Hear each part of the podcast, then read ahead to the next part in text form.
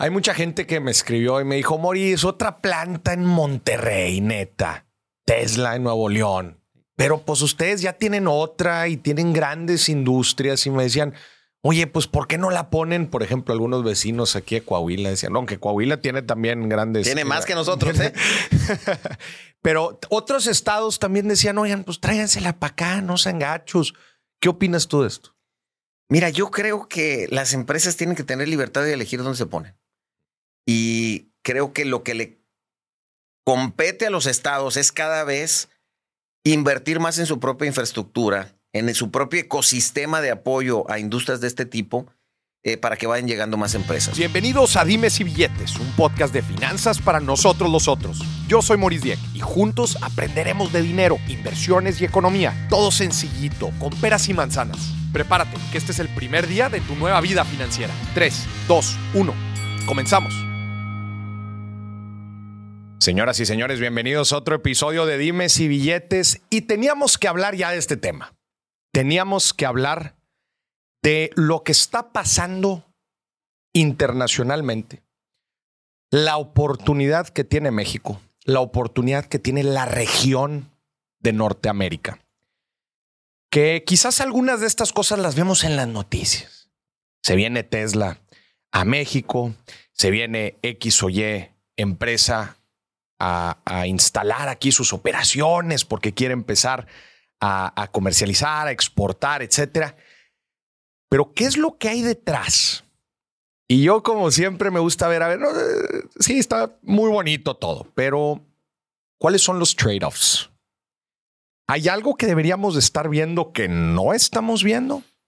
Que quizás en 5, 10, 15, 20 años digamos, híjole, pues es que andábamos bailando, todo con ganas, y se nos estaba yendo esto. Y para hablar de todo el tema de nearshoring, comercio internacional, nos sentamos nada más y nada menos que con el capitán del comercio internacional. Emilio Cadena, ¿cómo estás, Emilio? Segunda vez en Dime si Billetes. Así es. Pues estoy muy bien. Emocionado, con mucho trabajo y con mucho gusto de estar aquí contigo otra vez. Qué chingón. Emilio, ¿te acuerdas que platicamos hace ya varios años? Sí. Varios años en Prodensa, en, en, en, en la empresa, la, la cual eres CEO, sí. este, que ayudas a empresas internacionales en todo el proceso de instalación y operación en México. Así es. ¿Verdad?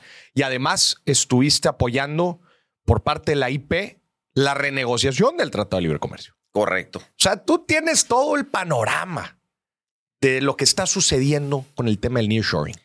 Pues sí, la verdad que es en lo que estamos, es lo que este, comemos, vivimos, respiramos todos los días, es eh, inversión extranjera en México para la exportación. O sea que sí estamos en medio del, del nearshoring, de entender por qué, mm. eh, de entender por qué creo yo que está aquí para quedarse. Mm. Eh, y yo creo que de salirnos un poco, y por eso me gusta venir contigo, de salirnos un poco de nomás la noticia del día, que es muy buena, pero meternos realmente a qué implica, mm. qué oportunidades hay, qué retos y qué yo digo, tenemos que asegurarnos, Boris, que no desperdiciemos esta vez. Híjole. Sí. Esta oportunidad. Esta oportunidad. Bueno, a ver, Emilio, tú lo generaste. El nearshoring es una consecuencia del Tratado de Libre Comercio. Mira, yo creo que eh, el tratado es un mecanismo para materializarlo, pero yo creo que tú y tu generación generaron el nearshoring. Y déjame decir por qué. En realidad es ese teléfono que tienes ahí, el Internet y la forma en la que compras. Para mí ese es el principio del nearshoring, porque lo que es el fondo, después viene COVID y China, etcétera, es que tú como consumidor quieres cada vez más cosas hechas a la medida uh -huh. y cada vez más las quieres inmediatamente.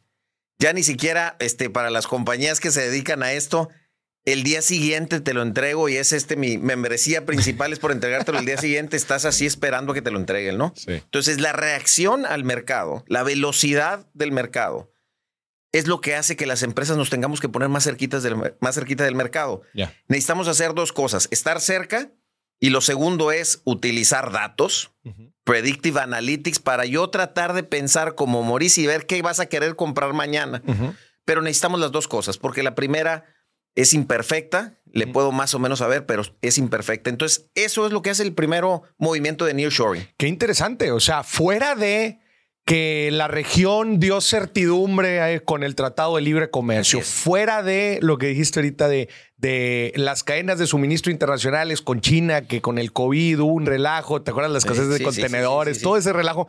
O sea, digo, obviamente todo esto ayudó, ¿verdad? Pero fuera de eso, ya se estaba dando. Una tendencia. Lo que pasa es que estos otros factores el COVID, yo te diría primero la era Trump, ¿no? Cuando tenemos que renegociar el tratado. Eh, cuando empieza China a salir en la narrativa, y creo que desde un punto de vista también saludable, la dependencia de algunas cadenas de valor con un solo país no es saludable. Y no me refiero nada más a seguridad nacional, sí es seguridad nacional, porque conviene tener posibilidad de, suministrarte de esas partes de más de un lugar. Por eso ahora la estrategia, lo de moda que se va a venir es China plus one. Es, Sí quiero seguir teniendo proveeduría de China, pero ¿quién más? Ah. China y quién más. Es como tener, antes le decíamos dual sourcing, van agarrando modas las palabras, ¿no? Ahora es la estrategia China plus one. Eh, porque lo que hizo eso es poner en evidencia que parte de los componentes que nosotros estábamos utilizando cada vez más para estar más cerquita, eh, pues están, siguen estando lejos. Y eso nos hace poco eficientes. Emilio, agarremos a la gente que anda medio perdida y que va empezando en el tema. Ya mencionamos lo que es nearshoring y estamos platicando como de esta coyuntura internacional. Descríbeme nearshoring. Mira, yo creo que hay dos palabras que son distintas. Una es reshoring y otra es nearshoring. ¿Qué es lo que está ocurriendo? Es la reubicación de activos productivos en la región del mercado para el que van a producir. Quiere decir, el reshoring es si yo soy una empresa americana o una empresa mexicana que puse activos productivos en China, quiere decir una fábrica en China, porque me estaba costando barato, eh, para producir y luego traerlo del otro lado del mundo hasta Norteamérica. Eso yo lo que estoy haciendo es regresarlo. Lo estoy reshoreando. No, estás haciendo nada nuevo, o sea, estás cambiando A por B, pero estás moviendo de Lo estamos regresando, exactamente. Entonces, ese es el reshoring. Eh, y lo mismo está pasando. Estamos dejando en Asia los activos productivos que producen eh, eh, productos para vender en Asia. Eso lo vamos a dejar en China. Es decir, no es una salida de China como lo que pasó con Rusia. Es dejar en China lo que es para Asia y dejar en Norteamérica lo que es para Norteamérica. Y luego el nearshoring ahora es las empresas asiáticas que durante estos últimos 30, 40 años nacieron, crecieron y se convirtieron en líderes entonces se están acercando al mercado de Norteamérica. Entonces, pues la electrónica, eh, que creo que es el, más grande de esto, entonces te estás acercando al mercado. Esos son los dos factores. Es, pero el tema central es, el mundo se está reacomodando a tener sus activos productivos en la región para lo que están eh, diseñados a producir. Para estas dos, para estos dos conceptos, reshoring y, nearshoring, eh, México está de pechito. De pechito. Sí. Y faltaba certidumbre. Es correcto. Eh, siempre sigue faltando, ¿eh? Vamos a ver. Pero lo que entonces sucede es que el TEMEC ahora es el mecanismo a través del cual nosotros podemos manejar estas nuevas cadenas de valor establecidas en la región con Estados Unidos. Sí nos da una posición privilegiada con Estados Unidos porque es el tratado más moderno de este nuevo reacomodo de cadenas de valor. No es, yo insisto, no es un tratado de libre comercio como el NAFTA. Es un, un tratado de comercio más acorde a la regionalización de cadenas de valor. Pero está bien interesante porque esta renegociación ah, parece que todo fue cronológico. O sea, parece como si todo hubiera estado planeado porque era crucial esto que está diciendo de la renegociación para después lo que sucedería en el mundo años después. Sí. Sí. Eh, sin duda, yo, yo creo que fue esta. O sea, deberíamos aplaudirle a Trump. Sí. Eh, no sé si, no sé si me animo a decir aplaudirle a Trump, pero Trump sí nos puso frente a nosotros la condición del mundo y nos dijo apúrale. Entonces, si le quitamos el personaje y si le quitamos los mensajes, este, el muro y esto, eh, sí tenía razón en algunas cosas de su lectura de hacia dónde iba el mundo. Y eso nos aceleró. Y luego el COVID fue a fondo. A 300 kilómetros por hora. Porque lo que sí estamos viendo ahorita, Maurice, es una ola que yo tengo 28 años haciendo esto. Jamás en la vida había visto algo similar. De la cantidad de empresas que están buscando a México como alternativa para posicionarse eh, a, surtir el mercado de Estados Unidos. En 28 años no lo habías visto. No. Y conozco algunos colegas que están en lo mismo, que son un poquito más grandes que yo, que tampoco lo habían visto. O sea, ahorita, ¿y de dónde vienen las empresas? Mira, eh, hay de dos, yo te diría. Hay una parte importantísima de empresas asiáticas. Eh, aquí en Monterrey tú lo has visto. Eh, Hisense, por ejemplo. Hisense es la empresa de electrodomésticos más grande del mundo, probablemente. A veces es el problema con China, no sabemos exactamente de qué tamaño son, ¿no? pero si, en el Mundial, si viste, el eh, el patrocinador más importante era Hisense. En México no lo conocemos mucho porque tenemos grandes empresas icónicas de la ciudad como Whirlpool, ¿no? Después el G, pero eh, la venida de ellos es como el primer movimiento chino en forma. Eh, también mucha de la proveeduría de ellos y mucha de la proveeduría que se empieza a venir a la zona para proveer también a Estados Unidos, no todo lo que se arma aquí, sino autopartes, por ejemplo, ya habían venido empresas proveedoras de Tesla a México a establecerse para surtir su planta de Austin o su planta de California. Entonces, ese es un segmento. Pero luego hay un segmento que no hablamos tanto, que es el segmento de las empresas americanas que como quiera se vienen a México, que su problema principal es tener talento para poder estafear, para completar su plantilla productiva en Estados Unidos. Y ese fenómeno apenas está empezando una planta en México. El promedio de edad del México creo que es 29 años, en Estados Unidos 39. No es tanta la diferencia. Bueno, son 10 años. Pero si te vas a una fábrica, en México el promedio es 27 años y en Estados Unidos es 57 años. Ya. Entonces, ¿qué va a pasar dentro de 5 o 6 años cuando toda esa gente esté retirada? Y el americano se quiere dedicar a lo que tú, este es el the picture of success para un joven eh, en Estados Unidos, es lo que tú haces o es el sector financiero, o es ser gamer, o es ser youtuber. Entonces, difícilmente Estados Unidos va a poder convencer a sus jóvenes que regresen a las fábricas. Y por eso esa es la segunda gran ola de empresas llegando a México. Ya. Oye, una de las grandes críticas que hace la gente es, oye, fregón que se están vendiendo todas estas fábricas, pero ¿va en verdad a impulsar la la situación económica de los mexicanos o vienen a contratar barato. O sea, en verdad va a permear esos famosos 5 mil millones de dólares que va a venir a invertir Tesla de, golpe. ¿Va a permear? ¿Va, a hacer crecer la calidad de vida de la gente? Yo no tengo la menor duda que sí. Y hay que poder observar un poco este, unos años atrás. Cuando yo empecé en esto hace 28 años, Mauricio, tú ibas a, Podaca, estaba el Parque Industrial Monterrey, nada más. Estaba Los Fresnos como restaurante en el centro de Apodaca, que llevábamos a los americanos y los metíamos ahí al centro de Apodaca medio en aventura, este, era medio cantina ahí Los Fresnos. Eh, y el día de hoy, si tú vas a Apodaca, ¿cuántos cines, centros comerciales, Liverpool, cuántos Starbucks? Hay Liverpool en Apodaca. En Apodaca. Entonces, no es para que el de San Pedro o el de este San Jerónimo se vaya a comprar a Podaca Liverpool, ¿eh? es el consumo que hay ahí. Y para mí, el bienestar que se ha generado en la comunidad de Apodaca, y que para mí es el mejor laboratorio de ver cómo la, el desarrollo industrial genera bienestar a la gente, es espectacular. Es espectacular. Las escuelas, eh, la vivienda, eh, ha habido una mejora real en el estándar de vida y de bienestar de la gente de Apodaca. Eh, lo mismo pasa en Guadalupe, lo mismo está pasando ahora en Ciénega de Flores, García. Entonces no tengo la menor duda que sí es un impacto importantísimo para ellos con un incremento real en el bienestar. La mayoría de las empresas, podrías decir que se eh, relacionadas al tema de nearshoring, se vienen a la frontera norte o también se van a otros lados de México.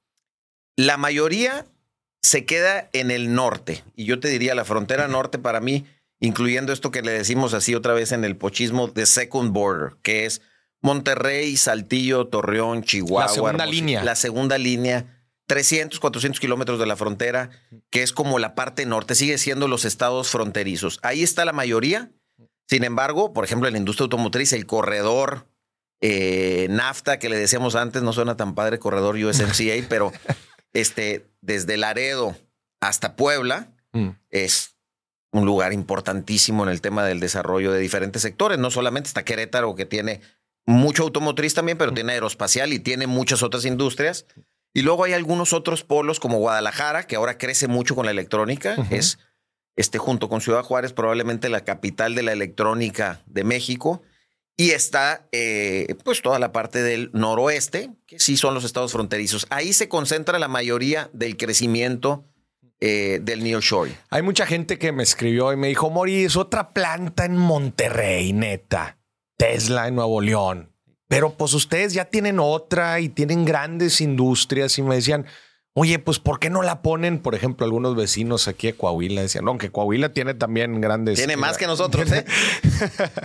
Pero otros estados también decían, oigan, pues tráigansela para acá, no sean gachos. ¿Qué opinas tú de esto? Mira, yo creo que las empresas tienen que tener libertad de elegir dónde se ponen.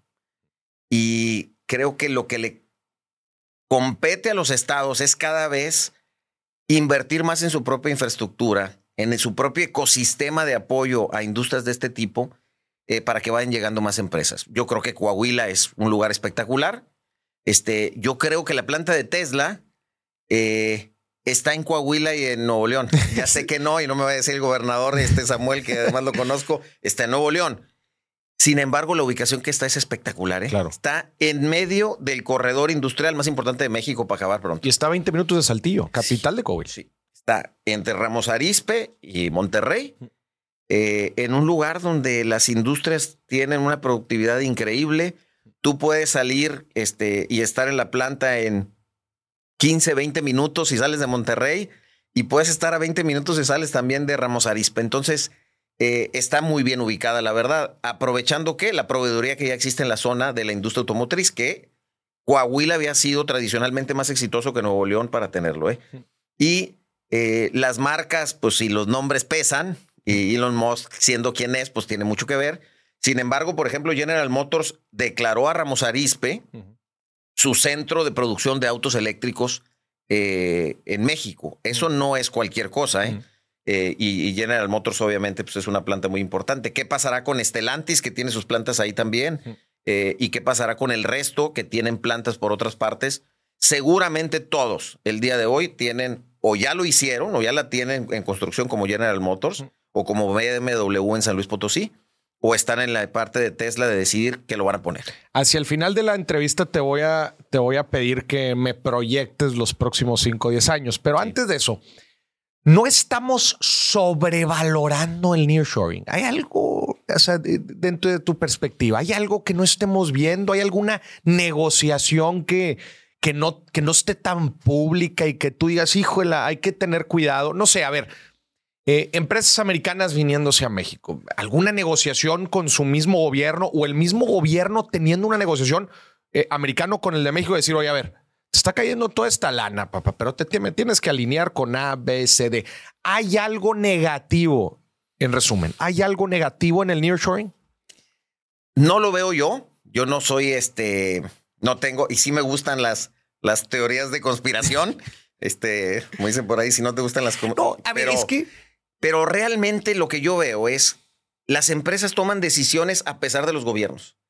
Eh, ayer tuve la posibilidad de estar con, con el nuevo CEO del Milken Institute, que es un think tank en California, probablemente el más importante de futuro eh, que hay en Norteamérica.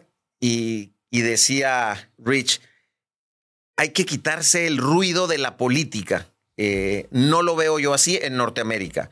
El rol del Estado en cosas de ese tipo en Asia, particularmente en China, es mucho más importante que lo que tenemos en Norteamérica. Creo que eh, las empresas estamos integradas aquí eh, a pesar de lo que hagan los gobiernos. Creo que hay cosas buenas que han hecho los gobiernos. El hecho de que se hayan juntado los presidentes otra vez me parece muy bueno. El tema del TEMEC me parece muy bueno. Sin embargo, creo que lo que nosotros tenemos que hacer es al revés aquí en esta parte del mundo, es apurar al gobierno que sea más ágil, a los gobiernos a que sean más ágiles, a que desarrollen política pública que necesitamos regional para hacerlo no tenemos ningún objetivo como región. Tenemos un... Eh, como, en conjunto, un en Conjunto. No tenemos ninguno.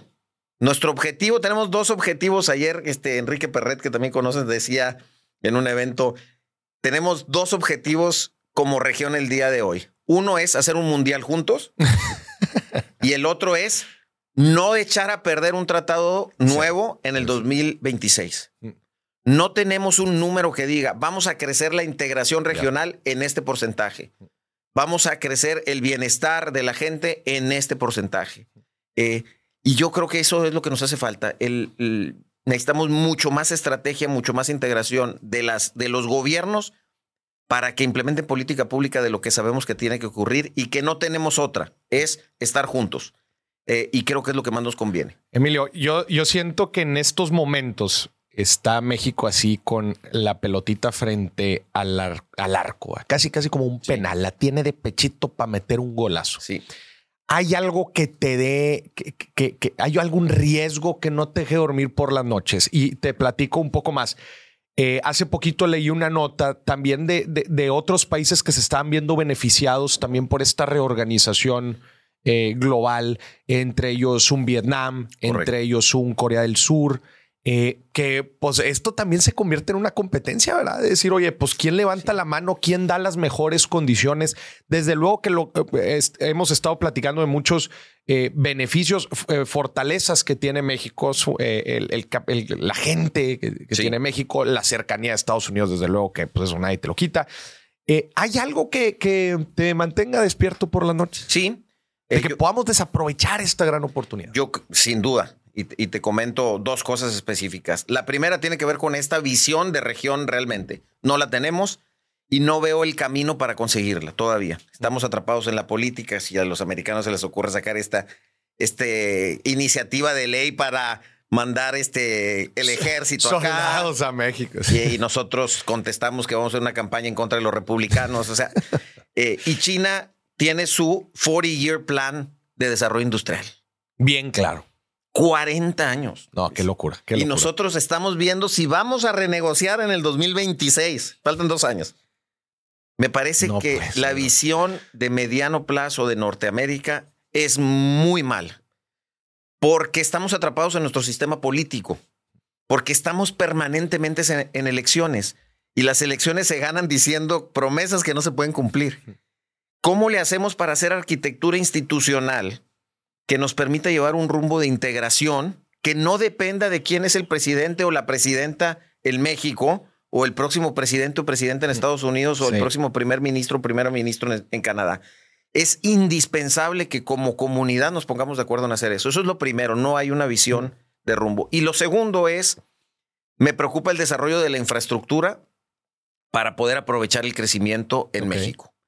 Eh, y la, no solamente el, desarrollo de la infraestructura, sino la agilidad para hacerlo, porque esto es ahorita.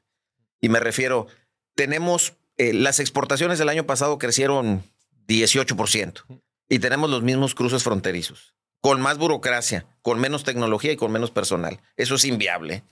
Eh, entonces, puertos, cruces fronterizos, electricidad, digo que es el, ya no es the elephant in the room, es lo tenemos que tener. Es increíble que no tengamos un plan regional de electrificación de clase mundial. Mm. Este, y hablamos que sí queremos ser la plataforma de, de autos eléctricos regionales, pues necesitamos también ver cómo les vamos a cargar esos autos eléctricos. Entonces, eh, que vuelvo al tema regional, pero México necesita ser mucho más ágil y hacer una inversión espectacular en infraestructura. Eh, telecomunicaciones.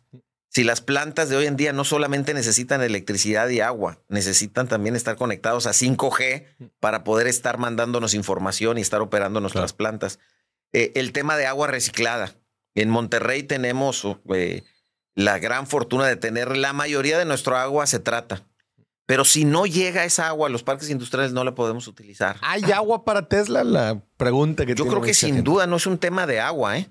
Es un tema de la infraestructura para poder aprovecharla de la mejor manera posible. Y seguramente Tesla necesitará en algunos procesos agua más limpia, pero seguramente para muchos podrá usar agua tratada. Lo hemos hecho en otras plantas de Monterrey. Funciona perfectamente bien. Y tenemos pues 98% del agua tratada. Tenemos un montón de agua en, la ciudad. Eh, y además está comprobado que el mayor desperdicio de agua de las ciudades viene de las fugas de las alcantarillas.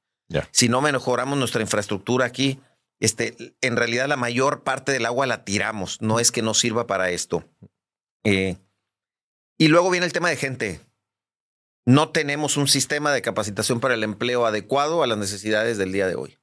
Y yo creo que eso es lo que más me preocupa de todo. De plano. Sí. No estamos a la velocidad. O sea, pero te refieres a, a como esta capacitación en las, en, en las materias más novedosas de tecnología, Sí. robótica, datos, ¿no? Por ejemplo, necesitamos tener eh, operadores y operadoras de máquinas de, SM de SMT, de Surface Mount Technology, que es todo cómo agarras tú una tablilla electrónica, que es la tablilla verde esta que todos hemos visto cuando se nos rompió algún... Este, La tarjeta madre de los electrónicos. Así es. Sí, se llama el PC Board, se le dice el Printed Circuit Board. Eh, es las máquinas que le ponen todos los transitores, Ajá. todos los microcomponentes. Eh, esa es una función específica. Pero no tenemos tampoco suficientes soldadores, no tenemos suficientes operadores de máquinas, herramientas, de todos los procesos que necesitamos para hacerlo.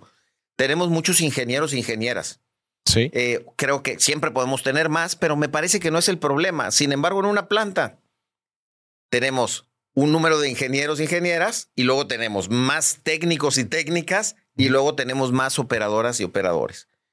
La pirámide está descompuesta en el sistema de preparación de gente en México en general. Estamos como cabezones, tenemos gente arriba de, de- de la parte profesional, tenemos mucha gente para usar, para eh, trabajar en oficios o en trabajos no especializados, Mm. pero el medio no tenemos.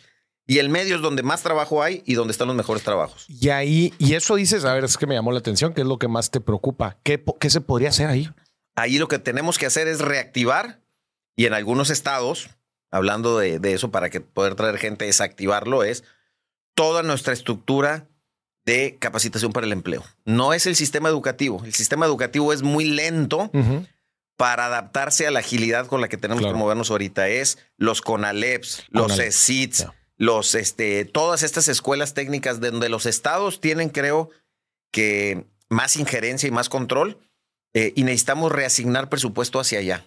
Eh, ahorita la mayoría de las empresas estamos haciendo ese trabajo nosotros mismos. eh, pero para mí, el, uno de los factores importantes de atracción de inversión, si yo fuera a otro estado, este, sería, traes un inversionista, le abres la puerta de una escuela técnica y hay 200 este, jóvenes eh, capacitándose en alguno de estos oficios. Que por cierto, creo que la oportunidad más grande del país es las mujeres capacitándose en ese oficio. Las mujeres en ese oficio. Eh, ¿Está bien pagado ese oficio? Es- esos oficios están muy bien pagados. danos algunos ejemplos de esos oficios. Pues yo te diría que una persona con un, un oficio eh, en México, ninguno gana menos de 18 mil, 20 mil pesos al mes. A ver, órale. Y, y a ver, muy por encima del promedio. Claro, eh, y si tú pones que una familia mexicana tiene 2.3 personas aportando este, en promedio, estás hablando de un income de familia de 30, 35 mil pesos. A ver, dame algunos ejemplos de estos oficios.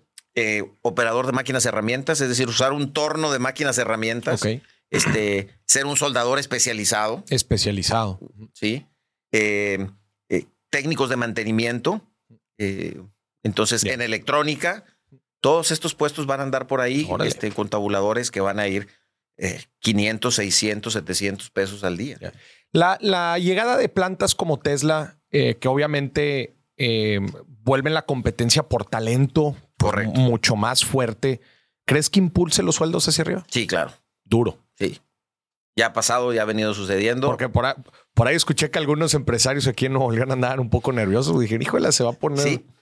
Eh, vamos a tener que encontrar formas de, de cada vez más mejorar nuestra compensación emocional, que tiene un ingrediente muy importante de la parte económica, Mm. pero no solamente de la parte económica. Yo creo que eso es parte del beneficio que ha traído también la llegada de todas estas empresas, que como, como Tesla ahora, pues han llegado otras, Polaris, Caterpillar, Lego, este, Whirlpool, muchas eh, que, han, que han ido eh, haciendo que haya más competencia. ¿Qué es lo que haces? Tú tienes que cada vez tener a un trabajador más contento de trabajar contigo.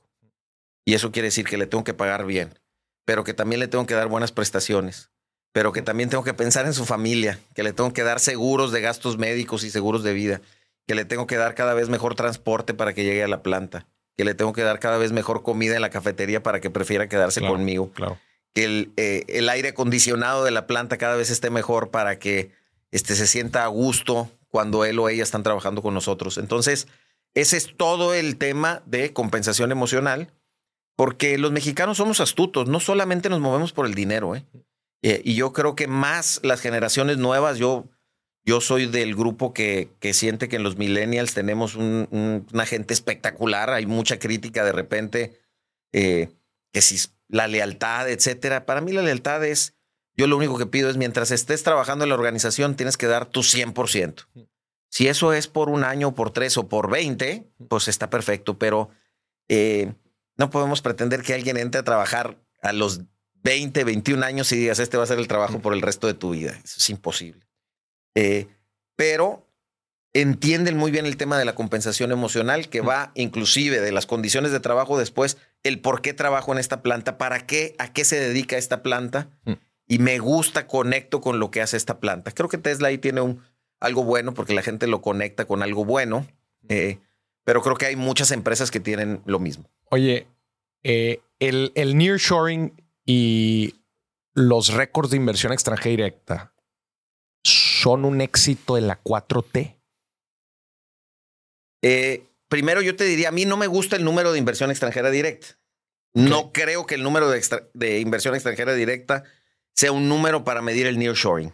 Okay. Porque si hay una transacción eh, de Eternium entre Argentina y México, viene reflejada ahí, pero no necesariamente es, a veces sí, pero no necesariamente es una nueva planta. Yeah. A mí hay dos datos que me gustan más. El primero es absorción de espacio industrial.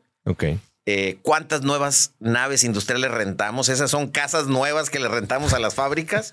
y los dos últimos años hemos andado alrededor de 60 millones de pies cuadrados, que para decirte, un, el 2019, que fue un buen año, fueron treinta y tantos millones de pies cuadrados. Es decir, casi el doble. El doble. En los últimos dos ¿Qué años. porcentaje de ocupación ahorita industrial? Ahorita en, tenemos en Nuevo León aquí. Más, la disponibilidad de edificio está por abajo del 1%. No manches. Que algo saludable es andar por ahí del 4 o 5%. Entonces estamos a tope. Todo lo que está está rentado. Industrial. Industrial. Entonces, ese número me gusta mucho. Y el segundo es ver la balanza comercial de la, de la manufactura. Manufactura. Y eh, si te acuerdas cuando empezó Donald Trump, también por eso le agradecemos a Donald Trump, pero él decía que tenía una balanza comercial negativa de 60 mil millones de dólares uh -huh. con México, que por cierto era la balanza comercial de la industria manufacturera de exportación de México. La del año pasado fueron 114 mil millones de dólares. Entonces, este, la era Trump es como ayer, ¿no? sí. Y nos fuimos al doble. Al doble. Eso es nearshoring. Quiere decir que estamos exportando más. Más pero además estamos integrando más en la región. Entonces me gustan más esos dos datos ya. desde el punto de vista de inversión extranjera directa. Que, que, el de inversión extranjera directa, que es medio confuso. ¿Y es un logro de la 4T? Eh, yo creo que mm, ha podido aprovechar el momento en algunas cosas. Yo creo que ha dejado muchas cosas sobre la mesa que tendremos que hacer, particularmente en el tema eléctrico. Mm. Creo que si la 4T hubiera eh, manejado una filosofía considerablemente diferente a la que tiene el día de hoy, que creo que poco a poco lo va cambiando. En el tema de disponibilidad eléctrica pudiera haberlo capitalizado mucho más, aún y cuando le tuviéramos que comprar electricidad a la Comisión Federal de Electricidad, que la mayoría lo hacemos, pero creo que el, el freno en la inversión eléctrica es el freno a que no tengamos más operaciones de manufactura en México. Creo que eh, se han manejado otras cosas bien, la macroeconomía se ha manejado bien. Eh, creo que el tema de certidumbre jurídica se ha manejado bastante mal también. Lo que pasó con la cervecera Constellation Brands es un, fue un pésimo mensaje.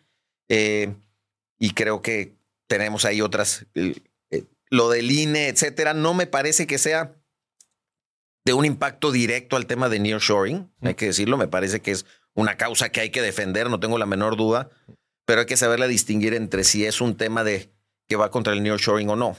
La otra cosa que creo que no se ha hecho bien es que cada vez nos tardamos más tiempo en arrancar una nueva empresa. Yo creo que ellos se han dado cuenta, creo que están haciendo cosas al respecto, pero la velocidad, la agilidad me parece que es algo en la que no hemos trabajado y yo creo que se ha desaprovechado muchas cosas, Maurice, para poder hacer esto todavía más, todavía más. Eh, importante para el país. ¿Te preocupa? Ahí viene el 2024. Sí. ¿Te preocupa algo así en el mediano plazo políticamente hablando? ¿O, o, o lo es difícil? No, no es que me preocupe políticamente hablando, no me importa quién gane. Yo creo que México va a seguir siendo exitoso. No, pero ¿ves algún riesgo? Eh, sí que en la discusión de la política, en esta narrativa para ganar votos, eh, se detienen muchas cosas, hombre.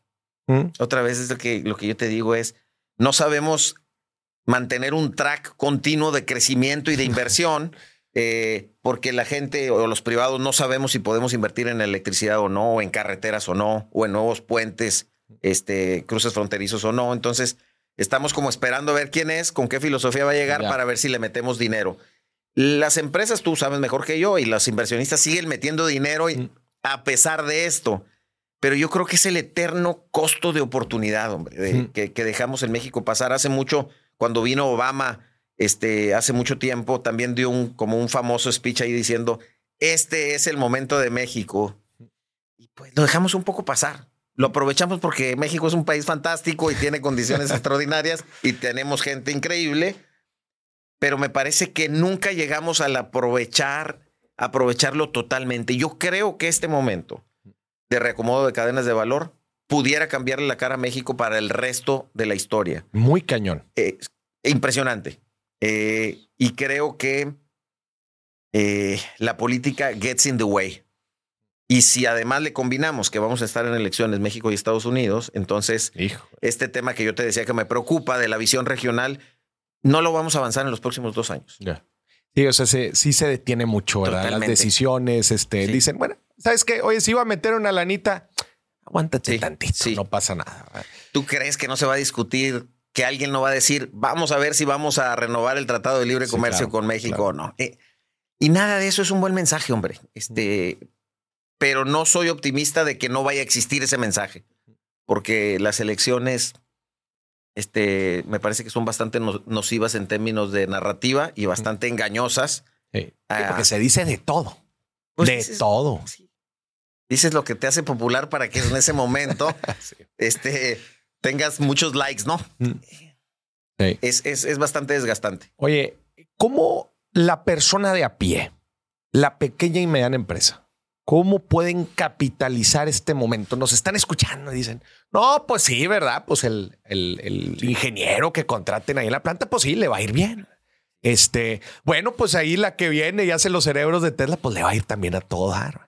Pero yo, yo, ¿dónde me pongo en este escenario, verdad? Yo que soy, no sé, güey, un arquitecto, este, yo que soy un- una psicóloga, un psicólogo, este, eh, yo que tengo un pequeño negocio, un restaurante, o sea, eh, digo, ya sé que está súper amplio el, el segmento, ¿verdad? Pero, pero cómo la persona común y corriente que igual y no está directamente relacionado con estas grandes empresas que se vienen a poner, algunas no tan grandes, pero, pero, pero de estos giros, ¿cómo pueden capitalizar esta oportunidad? Mira, lo primero que yo creo es que hay que ver que sí pasó, ¿eh? Yo me siento que yo soy un ejemplo de eso. Mm. Cuando yo empecé éramos seis personas, hombre. Este, que Hace, hace, hace 28 años, 28 años. este, éramos seis. Había empezado la empresa inclusive antes. Habíamos tenido ahí un downturn por el tema de la, de la situación económica, pero cuando yo empecé en Prodensa junto con Armando Charles eh, Lobo, eh, en esta siguiente ola, digamos, NAFTA, pues éramos seis personas. Eh, Y como yo, hay muchos casos de empresas, de microempresarios, que nos hemos convertido ahora en empresarios grandes, dependiendo de los sectores.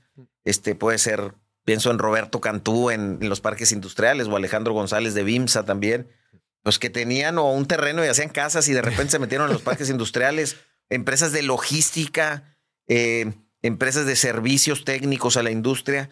Sí se puede integrar a las cadenas de valor de clase mundial, pero tienes que entrarle a las cosas que tú le recomiendas. Hay que ser de clase mundial. Mm.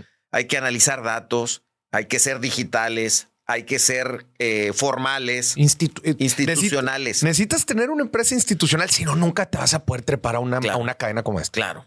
Necesitas tener opinión positiva del SAT, si no, no pasas el, el primer El paso. primer filtro. Entonces, eh, sí se puede. Creo que el reto es más importante de repente en, eh, en hacerle partes a Tesla, por ejemplo. Me parece que ahí está más difícil. Sí, Eh, sí, sí, no, no, no. Desde, pero- desde luego que no. Digo, este, no, a ver, ya si le haces Sí. partes a Tesla, eh, estás en una posición muy diferente, pero el resto. pero sí puede haber una multiplicación de empresas eh, de servicios, de tecnología, de logística, impresionante en lo que está pasando ahora. Si lo hicimos, y además va a pasar más rápido, si nosotros nos tardamos 30 años en hacerlo, eh, y ahora estamos hablando de los dobles de absorción, etcétera, pues te vas a tardar 15 años, y si tienes 25, 26 años, en 15 años puedes tener una empresa grande, una empresa global. Nosotros ahora tenemos operaciones en Europa, en Estados Unidos, en Asia. 15 años es bastante poco tiempo. ¿Cuánta gente son ahorita en Nosotros somos 800 eh, personas en la organización. 800 personas y empezaron, tú y otros seis. Sí, sí. Qué chingón, felicidades. Sí, sí. Qué fregón. Sí se puede, sí se puede hacer. Yo soy, de la idea. Y creo que yo no soy de aquí, yo vine a estudiar a Monterrey, pero yo me enamoré de algunos de estos valores eh, empresariales, de emprendedurismo de, la ciudad, que me parece que siguen siendo actuales, ¿no? Mm. hay que ser formales, hay que mm. asesorarse bien. Por ejemplo, a mí esto mm. siempre me llamó la atención de Monterrey. Las empresas regias de todos los tamaños siempre contratan buenos asesores. No tenemos miedo en contratar y pagar bien porque alguien nos asesora. Sí, porque el conocimiento vale y eh, otra vez, para ser empresa institucional, pues hay que, hay que tener este acceso a conocimiento. Afortunadamente ahora hay gente como tú en medios este, que hacen más accesible para muchos eh, mm. tener más información. Claro. Eh, y después viene pues ejecución, hombre. Que para nosotros ese es nuestro mantra de todos los días es a nosotros los clientes nos pagan por hacer cosas realidad. Este, mantenerte en si el gobierno, si la 4T, si no, si Trump. A los fierros, papá. Hay que andar, hay que hacer. ¿De, dónde eres? ¿Tú, Yo nací en Hermosillo, Sonora. Hermosillo, Sonora. Eh, me crié en Guadalajara y luego me vine a estudiar ingeniería aquí al TEC. Ah, qué chingo. Oye, ¿la gentrificación te preocupa? Los precios se van a ir para arriba. Sí. Eh, sí preocupa el tema de precios. Eh, yo creo que ahorita, y además, en la traída de cosas de China para acá, esa es una cosa que no sé si estamos preparados para entenderlo. A ver. Eh, para enfrentarlo, no me van a entenderlo. Es decir, el costo unitario de producir algo en China es imbatible. No hay forma. Eh, Black and Decker viniendo a, a, Monterrey o vino a Hermosillo también y tienen Reynosa, no es nada más, no todo es Monterrey, ¿no? Pero hacer este eh, leaf blowers y hacer taladros y hacer... eso le cuesta más a Black and Decker hacerlo aquí que hacerlo en China. No más que tiene la posibilidad de reaccionar más rápido. Mm.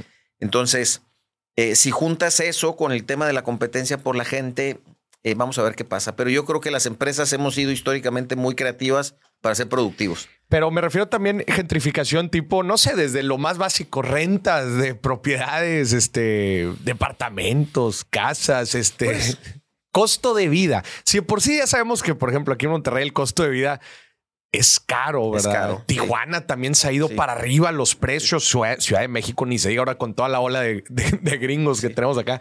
A mí eso no me preocupa. Creo que eso es desarrollo económico y creo que siempre eh, el que se pone las pilas gana, puede generar oportunidades ahí. ¿Te va a costar más la renta? Puede ser que sí, pero vas a tener mejores empleos también. Este no, no, no es un tema. O sea, ¿tú sí crees que el, el nivel del agua sube para todos? Claro.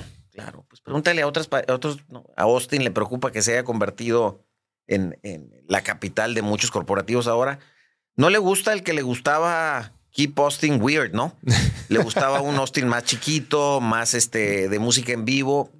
Eh, puede ser, yo y a lo mejor estaría de acuerdo con ellos, pero desde el punto de vista de desarrollo económico no lo veo yo ahí. Y además creo que nos da otra cosa. Va a venir más gente de fuera. Eso sí. Eh, y no solamente de otras partes de México, sino de otras partes del mundo. Sí, claro. Eh, las oficinas de estas empresas, de Tesla, pero y de General Motors y de todos los demás, es, es unas Naciones Unidas.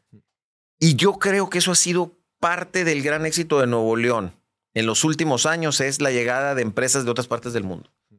Eh, nos da desde tolerancia, de entender que no comen igual, este, no se ven igual, su espacio vital es distinto. Nos ha tocado convivir con, con, con, ellos en los aeropuertos. Este, este, su forma de comer es distinta, pero eh, o crece la diversidad o no. Mm. Y yo soy un, ferviente creyente de la diversidad. Y mientras tengamos más diversidad de culturas, de otras formas de mm. pensar, vamos a estar mejor.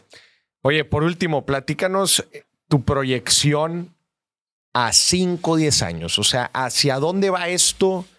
Yo sé que hay muchos escenarios, pero ¿qué crees tú? Te, vamos a poner este episodio en 5 y 10 años. O sea, mira, esto fue lo que proyectaste. ¿Qué viene? Eh, yo creo que primero, eh, esto va a derramar a otras ciudades de México que el día de hoy no están en la jugada. Porque va a haber empresas que en este crecimiento del costo de operación en la ciudad, que puede ser que sí, que sí ocurrirá, eh, que les dé miedo estar enseguida de Tesla, este, y si Kia además crece con sus autos eléctricos y si con el... no, se van a venir todos con Así es. Si aprovechamos el ecosistema nuevo de autos eléctricos, que yo creo que vamos a aprovechar algo, eh, no sé si todo, pero vamos a aprovechar algo, entonces quiere decir que empresas van a decir, ¿sabes qué? pues ya no me puedo quedar en Monterrey, pero tampoco en Saltillo, me voy a ir a Torreón, por ejemplo, que, es, que es una ciudad, una zona, porque está Torreón y Gómez Palacio, que creo que están poniéndose las pilas para tratar de, de repuntar en el tema de atracción de inversión extranjera. Eh, pero probablemente sea un buen momento para Sinaloa también, que no ha tenido mucha industria de manufactura, mm. este, para diversificar algunas ciudades con algo de crecimiento que sea un sector distinto que el agroindustrial, que es exitosísimo en Sinaloa. Eh, y creo que así va a poder pasar. Eh, creo que al, alguito va a poder llegar al corredor interoceánico. Creo que si pasan algunas cosas que el gobierno eh, incentiva realmente en forma agresiva, eh, que yo espero que sí lo van a hacer, algo se podrá ir hasta esa parte del corredor interoceánico en la parte industrial. Entonces, yo creo que vamos a tener eh, derrama hacia otras ciudades que no tenían, eh, que están muy cerca de Estados Unidos, están más cerca que Shanghai este, o que Hangzhou de Estados Unidos, entonces van a tener esa derrama hacia otros lados. Sin embargo, creo que vamos a tener el mismo problema con el sur, porque creo que seguimos queriendo eh, desarrollar el sur con la fórmula Monterrey o Ciudad Juárez y es totalmente inviable. ¿A qué me refiero con eso? Es, queremos seguir el modelo de atracción de inversión extranjera, de fábricas, de eh, industrializar lugares de México que sería un crimen industrializarlos. Mm. Eh, y me parece que esa es el, la parte que soy más pesimista. ¿Y cómo desarrollamos esa parte? Yo para mí, el sur de México, que es el lugar más hermoso de México, mm. este, con todo respeto para Monterrey y todos los otros lugares, pues está bien, hay que agarrarle cariño al desierto, ¿no? Y a la tierra. Y, este, y a los retos ahora de las grandes ciudades, pero Oaxaca, Guerrero, que este, Veracruz, Tabasco, Campeche, Yucatán, son lugares increíbles, la naturaleza, la cultura, la gastronomía. Para mí el modelo de crecimiento de esos lugares debe ser la Patagonia, Costa Rica. Una combinación de, de este tipo de cosas, este, algunos lugares de Sudáfrica. Es decir, hay que ir al turismo y a los servicios. Turismo y servicios. Eh, y un turismo y servicio, no el de Cancún o no el de Los Cabos, eh, porque me parece que tienen cosas buenas, pero no democratizan tanto la riqueza y, tienen un impacto ambiental que me parece que sería eh, nocivo para esa zona. Pero el que haya ido a la Patagonia es una cosa increíble. ¿Qué hay en la Patagonia? Nada. La Patagonia, este es mm. este, la naturaleza de ellos que es bastante particular, como una ida a la luna. No, ahora está también de moda ir a, a eh, a Islandia, Islandia, o a, no, eh, eh, a Noruega, pues vas aquí a caminar. Entonces yo creo que ese sería el mejor camino, porque además necesitarías hacer cosas, me parecen algunas más sencillas y otras más trascendentales para la gente. ¿Qué necesitas hacer? Que el que vaya a ir a esa zona del país se siente segura. Claro. Entonces, automáticamente en ese desarrollo le vas a dar bienestar a la gente porque le vas a dar bien seguridad primero a la gente que vive ahí, obviamente al turista, pero a la gente que vive ahí. Y creo que el camino es la digitalización. Tú necesitas poder encontrar la taquería de la señora Rosita en Cuchitán, Oaxaca, la necesitas poder encontrar en Google. Los hoteles. Los hoteles, poder rentar, poder. Entonces, pero ese es el camino que yo seguiría. Creo que la gente de ahí sería más feliz eh, en un rumbo de crecimiento así, pudiendo hacer lo que está como en su naturaleza, atender gente, este, servir de una forma natural muy, muy bonita que tienen los mexicanos y las mexicanas y dejamos nuestro patrimonio, este, pues del mundo en tema de cultura y de recursos naturales, de naturaleza, eh, y me parece que ese sería el camino para esa parte de México. Qué chingón, Emilio. Pues muchísimas gracias. Qué, buen, qué buena plática nos aventamos aquí en uno de los temas, pues de mayor coyuntura en, estos, en estos tiempos. Y bueno, pues para la gente también que logre capitalizar esta oportunidad que está de pechito y, Y no, no se preocupe si usted no está en la cadena de valor directa, ¿verdad? Eh, eh, de, de, una, de una empresa, de una fábrica, de, en específico. Al final de cuentas, lo, lo que se busca con todo esto es que el nivel, eh, el nivel de todos en general vaya, vaya creciendo un poco más. ¿Por qué? Porque viene más gente y la gente consume en los restaurantes, la gente llega a rentar, la gente.